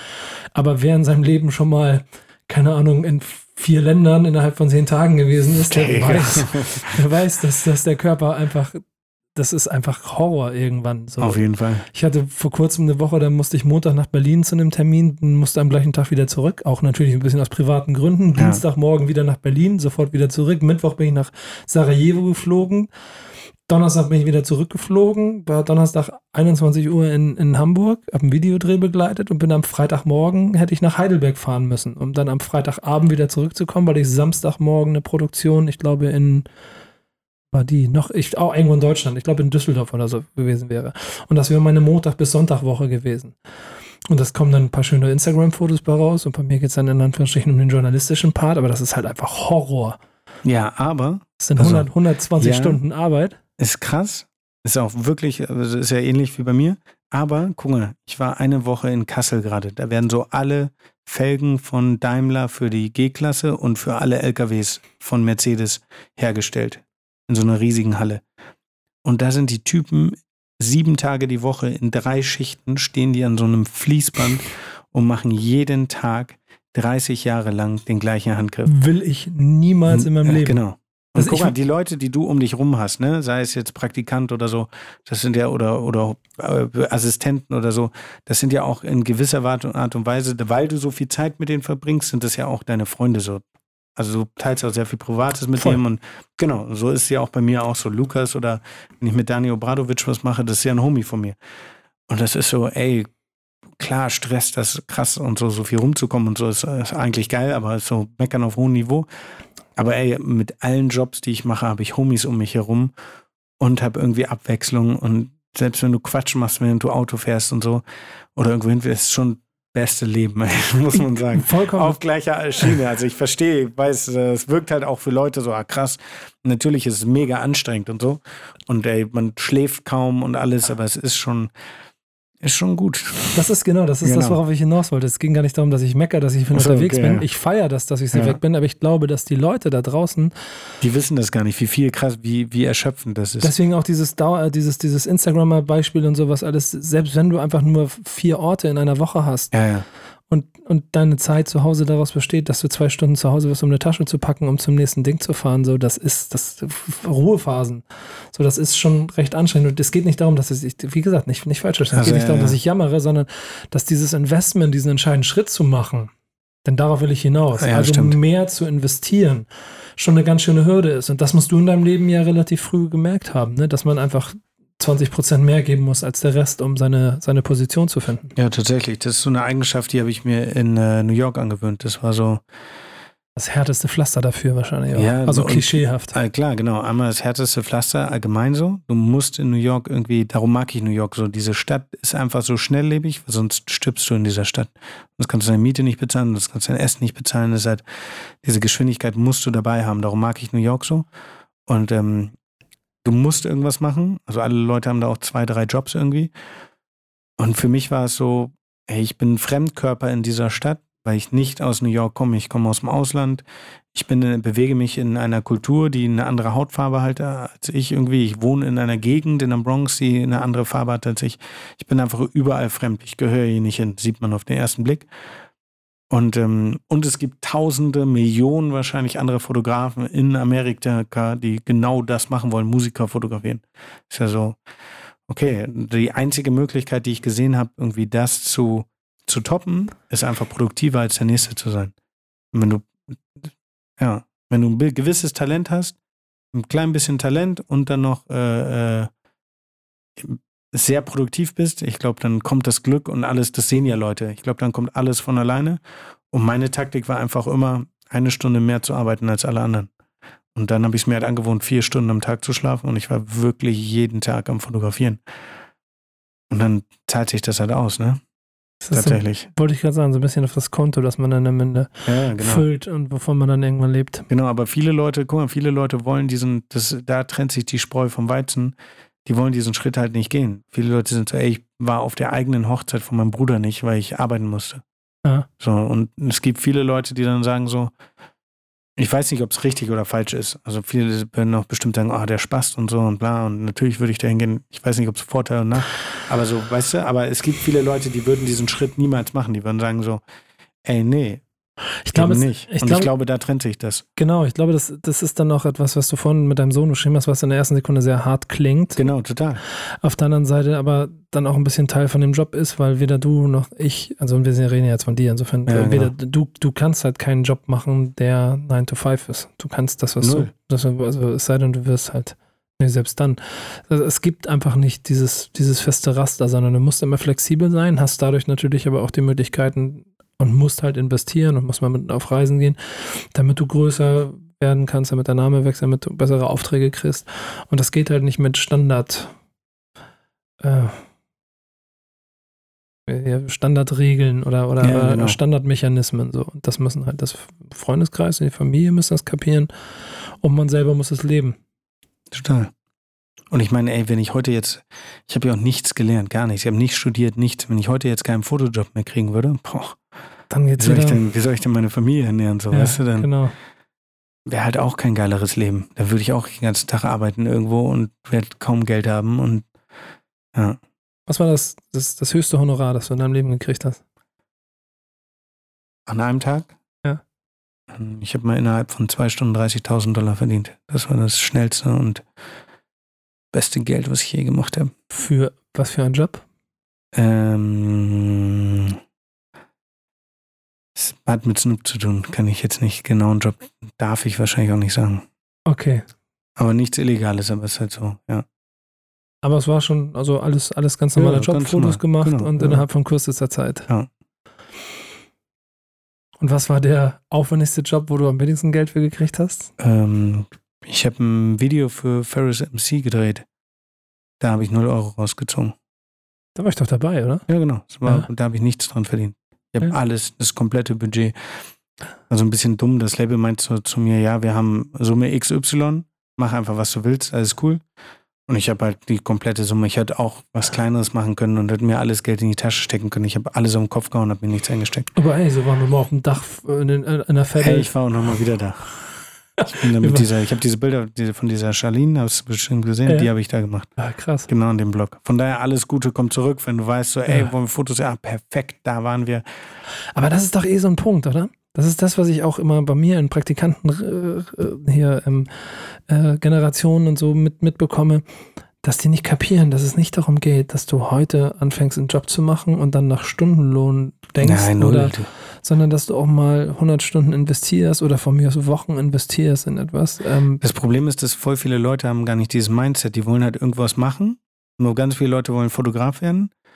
Und die wollen aber dann sofort das machen. So, ja, aber irgendwie, äh, ähm, irgendwie fragte mich letzte, ja, was ist denn dein Geheimnis und wie machst du das denn? Und du bist ja jetzt hier über voll nah dran und alle lassen dich ran, so. Ja, aber Digga, ich mach das seit über zehn Jahren. Also, sorry. Da kannst du halt nicht von heute auf morgen hinkommen. Also, ja. Was war denn der härteste Job? Der härteste Job. Boah. Ich frage mal ein bisschen Standards gerade ab hier. Ähm, Weil man, das kann mich gut überleiten in die Regionen, die ich noch will mit dir hier. ich habe einmal assistiert einem Fotografen. Den kannte ich nicht. Das war so ein Fotografenpärchen, Mann und Frau, die haben, die haben zusammengearbeitet. Oh, das klingt allein schon hart. Das war schon, das war so, die haben beide gleichzeitig fotografiert. Das war so das Absurdeste, was ich kannte. Und ich weiß auch nicht, warum ich dazu gesagt habe. Irgendjemand, ein Kumpel von mir konnte nicht und ich habe gesagt, so, ja, das mach ich. Geld. Das Geld. Nee, es war nicht mehr viel Geld. Ich habe 250 Euro verdient den ganzen Tag so. Und ähm, hab dann irgendwie, war dann da am Set und da war noch eine andere Assistentin und irgendwie war es so ganz komisch. Mir, mit mir wurde der ganze Tag, hat keiner ein Wort mit mir geredet. Ich habe das aufgebaut und saß zehn Stunden lang in der Ecke. Ich wurde nicht beachtet. Ich wurde nicht mal gefragt, was ich zum Mittagessen haben will, so weißt du? So ganz strange. Das war so ein ganz komisches Gefühl. Und dann habe ich die Rechnung gestellt und das Geld kam einfach nie. Dann habe ich irgendwann angerufen und gesagt, ey Digga, das Geld und bla. Ja, die Firma, die es gemacht hat, ist pleite gegangen. Und ich so, ey, das war der schlimmste Job in meinem ganzen Leben. Wirklich der Typ, ich glaube bis heute, der Typ kannte nicht mal meinen Namen. Das sind noch war so- Momente, wo zweifelt, wo man auch ein bisschen zweifelt, oder? Hey, nee, gar nicht. Das war Nee? so weg und abbauen. Ich habe so viel Hass in dem Moment in mir gehabt. Aber hast du mal gezweifelt? Weil wenn man sich deine Story, Snapchat- äh, Snapchat-Stories, wenn man sich das Buch durchguckt, wenn man Ja. deine Geschichten dazu hört, mal abgesehen davon, dass du, klar, also das, das gehört ja fast aber zu der, zu der Dramaturgie dazu, dass du, dass du für, für jeden Tag immer für einen Dollar Croissants in New York gefuttert hast oder dass du hier in einer 40 Quadratmeter Wohnung mit drei Personen gelebt hast. Aber hast du irgendwann mal daran gezweifelt, dass der Weg, den du gehst, der richtige oder der falsche ist? Mm, ja, bestimmt immer wieder mal, aber nicht wirklich lange. Wie gesagt, ich denke nicht so viel nach. Ich mache so sehr viel. und dann verfliegt es ja. Ich bin immer, manchmal sehe ich so ganz krasse Fotografen und denke so, Alter, ich könnte sowas nie so. Und dann Dann machst du nächste schon so ein Woche das bisschen Bild. so, boah, nee, gar nicht. Es gibt Okay. wirklich krasse Fotografen, wo ich denke so, krass, wie haben die das gemacht so? Und dann ist so irgendwie, zum Beispiel gibt es, Gabi, kennst du auch Gabriel Hendricks, dieser Schwarze aus Ja. Hamburg? Und der ist ja unglaublich fotogen und so. Und Wir sind so richtig close und dicke miteinander. Und ist so, wir haben, wir haben am gleichen Tag Geburtstag und immer Bruder und bla und bla und alles stellen wir so vor, das ist mein Twin und so, sagt er immer zu mir. Und ich liebe diesen Typen über alles. Und er fragt mich seit Ewigkeiten, wann wir Fotos machen. Und dieser Typ wurde so oft, so gut fotografiert. Wirklich, dieses Thema gibt es seit vier Jahren, dass ich noch nie, ja, ja jetzt, ich habe ihn noch nie fotografiert. Einfach weil ich weiß nicht wie, weil der so krass gut fotografiert wurde. Und da ist halt dann so Momente so, ey, pff, gerne, aber ich, ich, Digga, es gibt schon die perfekten Fotos von dir. Was soll ich anders machen? Also er ist kein Musiker, er ist Model für die Leute da draußen. Ja. Aber klar, wenn ich so manchmal so durch Instagram scrolle und so krasse Fotografen sehe, dann denke ich auch schon so, boah, geil. Aber so richtig gezweifelt, so, ja, klar, also schon, aber irgendwie macht man dann ja doch so, ich bin so Steh-auf-Männchen, ich mache dann trotzdem weiter. Dann ist ja so andersrum, wenn man es dann auch wieder ein bisschen im alten Buch geblättert, dann schafft Fotos von und mit Kanye West zu machen, so dann eher die Momente, wo man denkt, yes man. Als Fotograf, oder? Ja, ich check das immer im Nachhinein erst so. Ja, aber nicht ist jetzt ja ein paar Jahre her, insofern- Ja, klar. Also ist schon. Weil wenn man dich mal, fragt, Ja, ja. wir, haben, wir haben ja auch schon über das Buch gesprochen, da sind ja, also war, fand ich ganz interessant, die, die Bilder von deinen Homies, dieses eine Mhm. auf der, auf den, in diesem, an diesem Haus da, wo da neun Leute drauf sind, wovon du erzählt hast, wovon Achso, ja, genau. fünf Leute nicht mehr leben. Ja. Viel krasseres Foto ist, Mittlerweile sieben. Ja, okay, krass. Ähm, viel krasseres Foto als das, äh, keine Ahnung, mit, von Kanye West oder von Snoop oder so. Ja, stimmt. Aber von außen betrachtet ist, wirst du dann halt in neun von zehn Ja, Fällen genau. auf das Kanye-Foto angesprochen. ja. ne? Und diese Snoop-Geschichte wollen auch immer alle drüber reden. Das wird so sehr in diese Ecke gedrängt. Kann ich auch verstehen. Mir ist das tatsächlich immer mehr unangenehm. Also ich bin ja nicht so, ich bin ja nicht, du kennst mich ja, ich bin ja nicht der Mensch, der rausgeht und sagt so, ja, ich habe hier Snoop Dogg fotografiert und bla bla. Ich bin immer so, ja, und dann steht so, keine Ahnung, irgendeiner da, ja, ja, Snoop und so, ja, hahaha, hallo. So, das heißt, mir, mir ist das immer eher peinlich so irgendwie und dann Ist ja ein Ja. schmaler Grad zwischen der, da sind wir ja bei dem, was wir am Anfang hatten, zwischen Ja, total. Also zwischen- komplett. Marke aufbauen, groß werden, aber auf der anderen Seite dann auch alles mitnehmen drumherum an Namen, die einem dann auf dem Weg weiterbringen, aber irgendwie sich dann vielleicht auch in der Rolle gar nicht so wohlfühlen, weil man halt nicht selber Superstar, sondern immer noch sich als Fotograf fühlen will. Genau. Paul Ripke hat einfach, würde ich sagen, in den letzten Jahren geschafft, da jede Grenze, so formuliere ich es mal, bis aufs Äußerste zu strapazieren und nach links und rechts außen ähm, ähm, auszuweiten von eigener Fernsehshow, die er mal gemacht hat. Oder ich meine, war ja Teil von ähm, jetzt mit seinem neuen Podcast, wo er sich, äh, ich habe die erste Folge mal gehört, offensiv mehrfach in die Jury von Germany's Next Topmodel rein, reinredet. Also der hat, und, und äh, weiß ja selber, ne, WM-Fotograf und er ist Ja. der eine Weltmeister, der den anderen hasst. Und er hasst ihn auch, um dann danach für Lewis Hamilton, also erst Nico Rosberg Fotograf, um dann Lewis Hamilton Fotograf. Das ist so, als wenn du, keine Ahnung, erst für Schalke und dann für Dortmund arbeitest oder so. Ähm, aber das ist alles immer scheißegal, weil der seinen Weg macht und die Leute, glaube ich, ihn am Ende auch als Paul Ripke wahrnehmen und als Marke. Ähm, ziehst du Vergleiche zu deinem Weg und zu dem, was er macht?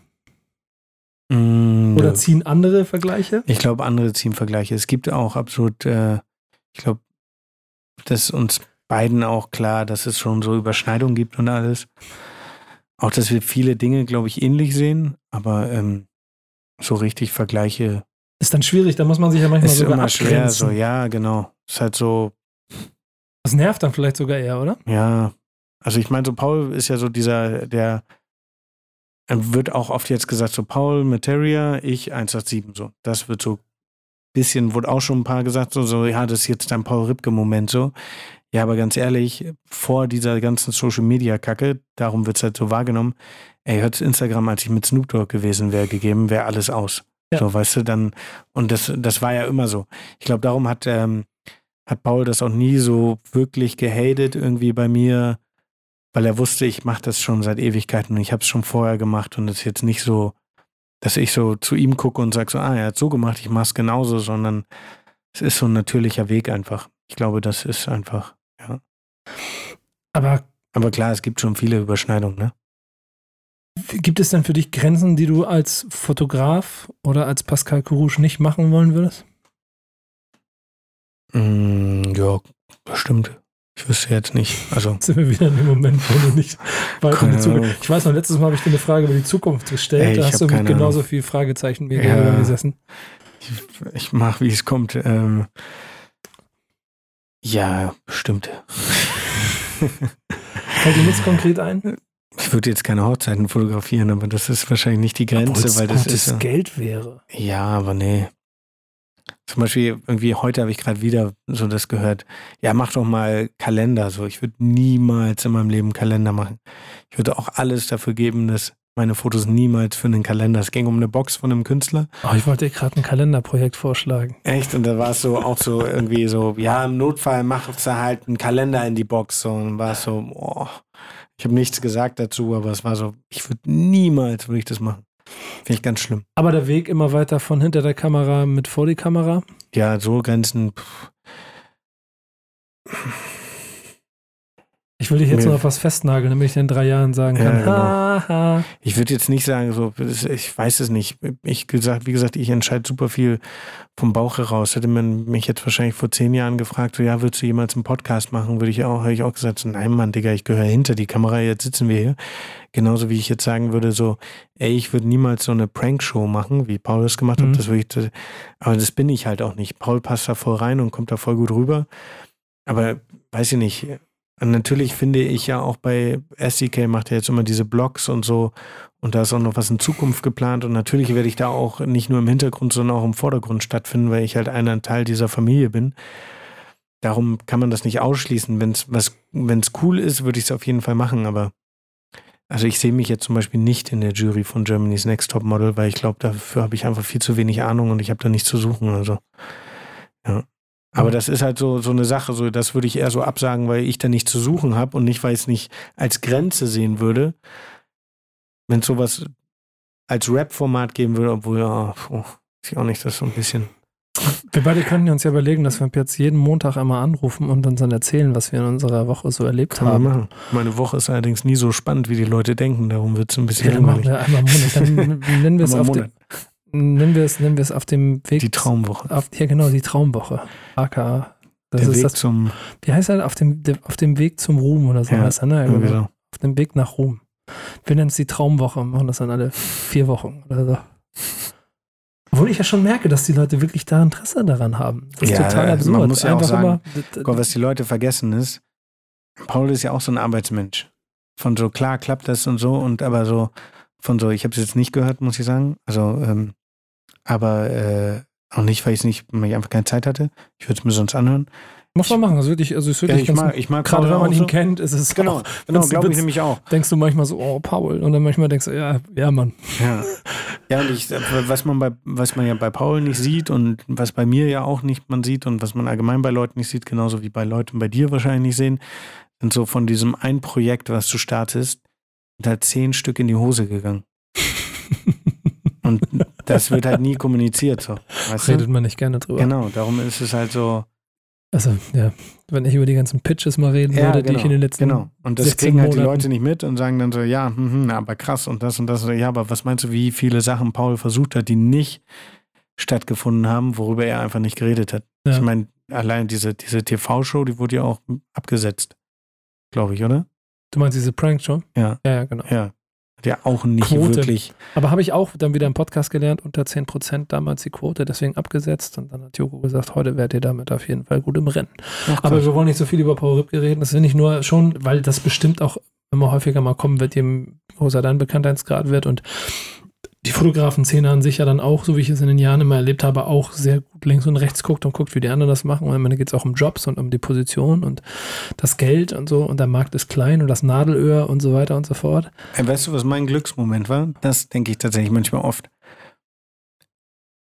Es gibt, da habe ich auch schon mit einmal mit irgendjemandem drüber geredet, wo ich meinte, ey, da im Grunde, bei mir ging es ja im Grunde los, als Paul sich so ein bisschen aus dieser Hip-Hop-Geschichte rausgezogen hat Und dann kam der Pascal und hat sich und gedacht, nach LA gegangen ist. Ja.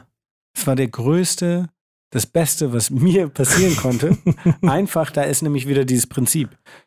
Das, was ich meinte, man muss immer eine Stunde mehr arbeiten als der Ja. andere. Ich konnte nicht mehr arbeiten als Paul Rübke. Paul Rübke hat einfach so, der hat aber natürlich auch so eine Armee an Menschen hinter sich gehabt. So, aber man konnte nicht mehr arbeiten als Paul Rübke. Er hat schon alles gemacht. Und das war ja wirklich so. Er hat ja wirklich die ganzen Sachen da für, was weiß ich, Jan Delay hat er ja gemacht, dann irgendwie Materia alles, dann hat er da noch stattgefunden und da noch und überall alle sprachen nur von Paul Rübke, Rübke, Ripkey. Rübke. Ich meine, Da konnte man nicht mehr stattfinden. In dem Moment, wo er weg war und diese Pause gemacht hat, auf einmal, ah, jetzt kann ich mehr arbeiten als er, jetzt wird es wahrgenommen. Ich habe ja schon immer viel gearbeitet, aber es wurde einfach nicht wahrgenommen, weil, äh, genau. Also, dass jetzt so Leute sagen, ja, läuft bei dir so, ja, aber es lief ja immer eigentlich ganz okay, aber halt im, im anderen Feld halt, ne? was ist das schönste Foto, das du je geschossen hast? Das schönste Foto, was mach ich je geschossen habe, ist. Zwischendurch ähm, einfach mal eine Klischeefrage, um dich komplett aus dem Rhythmus zu Nee, gar holen. nicht. Ich kann es dir genau sagen. Das ist, äh, äh, Hast schon wahrscheinlich fünfmal beantwortet, ne? Wahrscheinlich habe ich letztes Mal ein anderes gesagt, aber jetzt aktuell ist gerade ähm, in Südafrika, in Kapstadt, gibt es so den ältesten Friseursalon Kapstadt. Habe ich so die, das waren vier Brüder, zwei sind gestorben, zwei gibt es noch und da einer sitzt, glaube ich, und der andere steht. Und das ist ähm, meiner Meinung nach ein sehr schönes Foto. Warum? Aber ich, ich glaube, ist das, schon wieder kein Superstar drauf, ganz interessant. ich glaube, das, äh, das ist ein bisschen, weil ich an dem Ort dabei war und mich mit denen und diese, das, das Ganze drumherum, was da passiert ist, für mich. Und ich finde, das sieht einfach geil aus mit diesen Farben, wie dieser Friseursalon aussieht und die Menschen, wie der eine guckt. So, es ist schon, äh, das ist mein Lieblingsfoto. Warst du mal wirklich in Gefahr beim Fotomachen? Mm, Abgesehen davon, dass die Leute gesagt haben, wie da warst du in der Gegend? Bist du ist, glaube ich, Auslegungssache. Ich glaube, ich war, ich war schon, glaube ich, einmal gab es so einen Moment, wo ich selber das gecheckt habe. Aber ich glaube, genau das, wo Leute sagen, bist du verrückt, es gab, glaube ich, schon mehrere Momente, wo ich es einfach nicht gerafft habe. Ja. Weil ich einfach dumm war oder einfach Und wo ja. hast du es gerafft? äh, auch Kapstadt. Da war so ein Moment, da ähm, bin ich ins Township gefahren in Menenberg und da sind so zwei, das ist so eine Häuserschlucht. Das sind zwei Häuser, die stehen aneinander und Straße führt dran und du kannst zwischen den Häusern gehen. Und wenn du zwischen den Häusern gehst, bist du so weg. Und da meinten die Leute, mit denen ich da war, meinten so, ja, kannst machen, was du willst. Aber geh nicht da rein. Weil wenn du rein bist, kommst du nicht mehr raus. Machen die Eingänge dicht, weg. Das war halt so Ganggebiet. Ja, ich bin halt direkt reingegangen, Fotos gemacht, bla bla, war mittendrin da. Und irgendwann, das war über zwei Stockwerke gegen die Häuser jeweils. Und ähm, irgendwann kam von oben so ein Typ raus und auf einmal so, die haben halt alle so, waren ganz viele Kids da und die haben so alle vor der Kamera rumgesprungen und gepostet und so. Und irgendwann kam so ein Typ raus und hat irgendwas gerufen und dann auf einmal waren so, hat keiner mehr gepostet und alle waren so sehr reserviert und waren so, und dann kam er so schreiend auf mich zu, wo ich nichts verstanden habe. Und dann äh, hat er gecheckt, dass ich kein äh, Afrikaans kann. Dann hat er auf Englisch irgendwie so rumgeschrien und so. Und ich so, Digga, ich bin nur hier, um ein paar Fotos zu machen, weil mich das alles interessiert und die Umstände und wie er lebt und so. Das und dann haben wir, guckt er mich so an, haben wir so meinte, haben ein bisschen gelabert irgendwie. Aber es war so, der, da war schon sehr, sehr starke Aggressivität. Und bevor dieser Moment war, wo haben wir so ein bisschen gelabert, war so zehn Minuten anschreien und äh, was ich denn hier will und so. Und der war so der Chef der Gegend. Und irgendwie hat er meine Tätowierung gesehen und war so, ah, stehst du auf Tätowierung und bla und hier, ich habe das und das und das und das und hat mir seine und dann hat sich so, dann wusstest du, okay, aber so einen kurzen Moment, wo er so auf mich zukam, so, und du wusstest so, okay, du bist jetzt hier mittendrin, alle Leute ziehen sich auf einmal zurück, so andere Leute kommen dazu, war es so, okay, vielleicht bin ich jetzt einen Schritt zu weit gegangen. Aber es war so ein Bruchteil von einer Sekunde, wo ich das gedacht habe. Wenn man mit gesundem Selbstbewusstsein, also wenn man mit gesundem Selbstbewusstsein in so eine Situation reingeht, dann kommt man ja meistens auch wieder raus, Ja, ja, weil genau. das meiste an den Mechanismen, das ist ja. Ich glaube auch, wenn man selbst und mit gewissem Respekt da reingeht Genau. und Menschen mit gewissem Respekt gegenübertritt, das hat er dann auch relativ schnell gecheckt, dass ich wirklich nicht da bin, um irgendwie die auszunehmen im Sinne von, ich mache Fotos von denen, fahre wieder in die Stadt und verkaufe die Bilder, sondern wirklich Ja. aus eigenem Interesse da bin und aus Res die, was da passiert und wie die Menschen leben, alles respektiere und nicht so schaulustig bin. Das haben die schon sehr schnell gemerkt. Und dann, ja. Ja, man muss halt immer auch darauf aufpassen, dass man das, die sind die Mechanismen, die da ja funktionieren mit Hierarchien und Genau, mit, total. dass man, dass man die respektiert, aber nicht Teil davon ist. Total. Dann, glaube ich, kommt man aus der Situation auch wieder raus. Ja.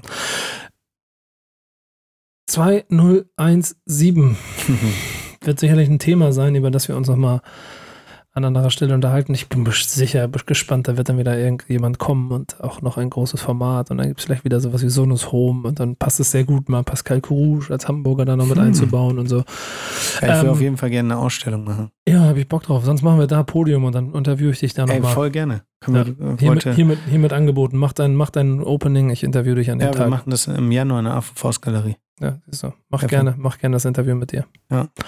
Ähm, weil jetzt gibt es noch nicht ganz so viel zu erzählen, außer die Tatsache, dass ich mich beschweren muss. Ich wollte gerade ein Buch kaufen und hatte meine Kreditkarte angegeben, das hat nicht funktioniert. Riesenproblem.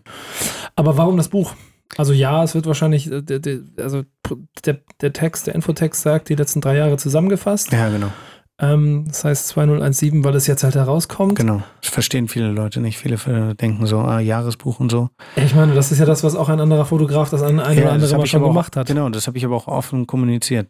Ja. Das war so, da habe ich auch sehr viel drüber nachgedacht. Und dann dachte ich so, okay, wenn ich es offen kommuniziere, dann kann keiner mehr was sagen. Ich hätte es trotzdem nicht so genannt, glaube ich. Weil die Brücke, ich wollte es auch nicht so nennen. Ich, ich wollte es nicht so nennen. Ich wollte es nicht so nennen. Ich fand den Namen dann aber so geil, in Kombination mit dem Cover, dass ich dachte, scheiß drauf, mir fiel kein besserer Name ein. Was willst du machen? Man hat Also, wieder sehr lange drüber nachgedacht. ja, ich wollte es nicht, hier Snapshot Stories 2 wollte ich es nicht nennen, weil es was anderes ist. Würdest du aber sagen, dass du in den letzten dann drei Jahren auch so viel erlebt hast, dass es so einen ähnlichen persönlichen Touch haben kann und so viel Geschichte haben kann wie Snapchat Stories? Auch da habe ich sehr lange drüber nachgedacht, weil ich dachte, ich kann es, ich war viel am Hin und Her. Ich hätt- würde gerne ein neues Buch machen, einfach weil ich dieses, dieses so schön finde, dieses gedruckte Fotos, irgendwas in der Hand zu haben. Ich finde auch Ich diesen, diesen, diesen, genau, ich finde auch diesen Prozess voll geil, in diese Druckerei zu gehen und so. Und es wird auch nur, ähm, das Buch wird nur eine Auflage von 500 Stück haben. Das ist noch nicht kommuniziert, aber es war so von vornherein, äh, Gut, dann gehe ich jetzt mal ganz schnell wieder auf die Seite, damit ich mal eins kaufe, damit ich eins abkriege. Ah ja. Und ähm, nee, das auf jeden Fall. Aber ähm, darum, ich werde auch nicht wirklich viel Geld mit verdienen. So, das, das ist gar nicht im Vordergrund, sondern ähm, ich mache das hauptsächlich, einmal ist das der Grund, dieses Gedruckt-Ding und so, das mag ich. Ich mag diesen Prozess. Ähm, Im Dezember passiert eh nicht viel, meistens jetzt ist schon voll viel irgendwie. Mehr so Beschäftigungstherapie gewesen. Und tatsächlich mache ich es, weil ich so viel unterwegs bin. Das ist wirklich ein Grund, ähm, dass ich irgendwann meinem Sohn das geben kann und der irgendwann zu Hause sitzt und in dieses Buch blättert, genauso wie in Snapshot-Stories blätterst und sagst so, ah, das hat mein Papa gemacht und da drin rumblättert und so ein bisschen versteht, so, ey, du warst ja eh nie da, so Spaß und dass er dann das Buch sieht und sagt so, ey, okay, er war nie da, aber das hat er gemacht. Und vielleicht auch, ey, die Menschen hat er beeinflusst. Und krass, er war jetzt nicht bei mir am Kinderbett und hat stattdessen auf den Philippinen auf einer Müllhalde fotografiert, wo Kinder nichts haben, so. Und ähm, das ist tatsächlich auch ein sehr, sehr großer Grund. Ja. Ich bin gespannt drauf, auch wie die Leute das Buch dann so wahrnehmen werden. Ja, ja mit der Tiefe nochmal, um, ob es die gleiche Tiefe haben wird, da habe genau. ich, hab ich sehr lange drüber nachgedacht, weil ähm, ich war mir nicht sicher, ob ich es machen soll oder nicht, weil es geht einfach nicht.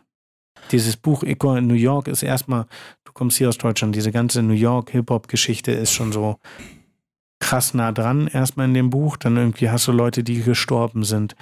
Mir haben Leute geschrieben, teilweise so, ey, krass, danke, dass du meinen Cousin da reingenommen hast, der gestorben ist und irgendwie, ey, jetzt hat er einen Grund, warum er so, dann liest du das und denkst so, fuck, Alter, ich kann jetzt nicht so ein scheiß Buch über drei Jahre machen.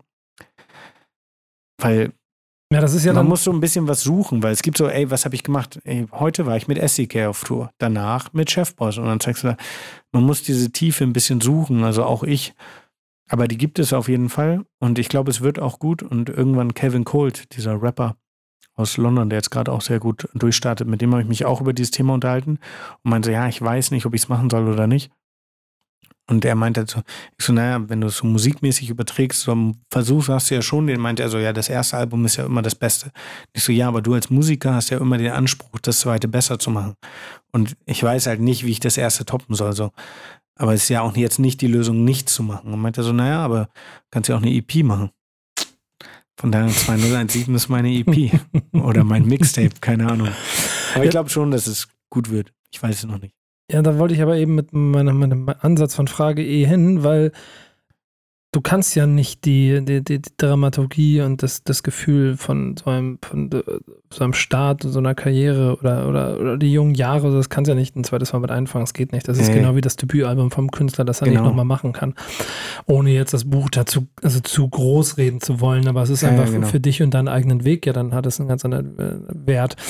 Ähm, dann ist dieses Buch ja wahrscheinlich eher die Autobahn, deutsche Autobahn, auf der du dich gerade bewegst und Genau. wo die Leute mal ein kleines bisschen zugucken können. Genau. Es wird aber nicht nur Rap sein, es wird auch viel mit Reisen sein. Ich bin gespannt drauf. Die, das, das, unsere gemeinsame New York-Reise gilt immer noch, ne?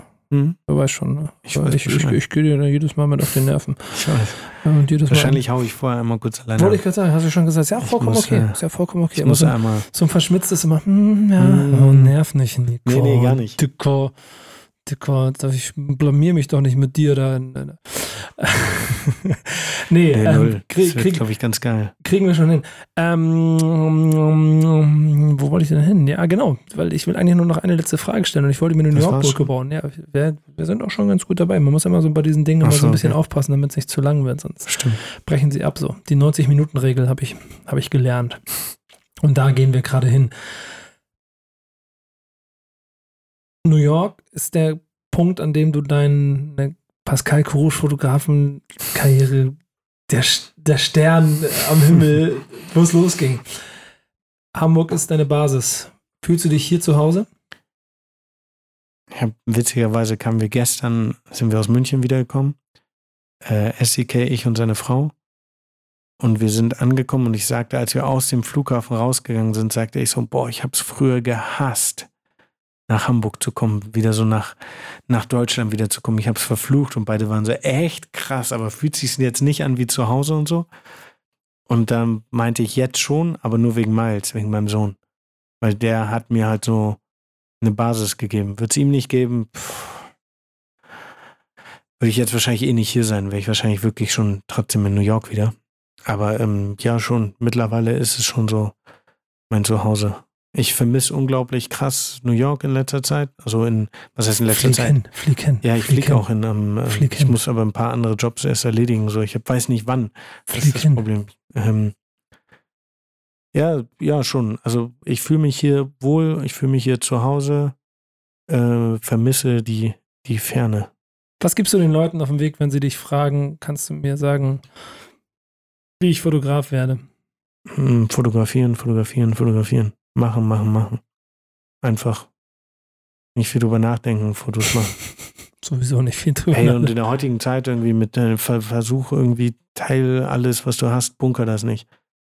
Also ich habe das Buch ja auch zehn Jahre zwar gebunkert oder zwölf Jahre, weil ich halt immer dachte, es interessiert niemanden. Tja. Und ähm, ja, War Quatsch. war Quatsch. Klügste Entscheidung, die ich je hatte. Neben den gibt noch eine andere. Welche denn? Oh, das mit dem Kind ist schon ganz gut. Ja, bist du Mhm. zufrieden? Ja. Ist gut gelungen? Und teuersten 30 Sekunden meines Lebens, aber ist gut gelungen. Ja, würde ich gerade sagen, das ist dann am Ende etwas, was, was man, was man glaube Ja, ich, ja. nicht mit Gold aufwiegen nee. kann. Nein, das war alles war ein Witz. Wird er eigentlich irgendwann auch Fotograf? Was meinst du? Ähm, er sagt, er möchte gerne später Fotograf werden und Elefanten und Frauen fotografieren. Elefanten und Frauen. Hoffentlich nicht.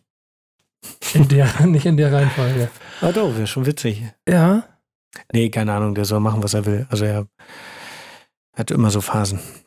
Jetzt gerade möchte er äh, tagsüber tatsächlich Elefanten und äh, Frauen fotografieren und nachts ist er Ninja. okay. Ja, aber es ist eh ist mehr so ein Nachtdenken mit dem Ninja, glaube ich. Ja, genau. Bist du nachts auch manchmal Ninja? Immer. Jede Nacht. Die absurdeste letzte Frage. Aber ähm, ich glaube, wir sehen uns dann ja zu 2017 nochmal wieder. Da habe ich Bock drauf. Mhm, Finde ich gut. Mal Machen gucken. Solange muss ich auf jeden Fall, danke, Digga.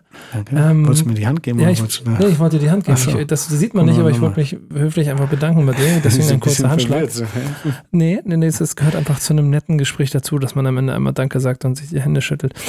Ähm, aber du musst mir Fotografieren beibringen. Hier? Ja, lass mal los. Ist nicht, ist nicht schwer. Doch, ich will mal, ich will mal was machen. Weiß ich noch nicht. Egal, Dankeschön. Ähm, bis bald euch da draußen. Danke für deine Zeit und ähm, kauft das Buch, wenn ihr denn mit eurer Kreditkarte durchkommt. Sonst legt ihm einfach Bargeld für die Tür, dann kriegt ihr auch eins. Ja, ich mache demnächst, ähm, weil voll viel passiert ist. Ich Äh, habe so viel Nachrichten, ich habe mich nicht drum gekümmert. Ich mache jetzt so einen Paypal-Link für alle anderen. Ja, massiv. Also, danke dir, danke euch, bis bald. Tschüss.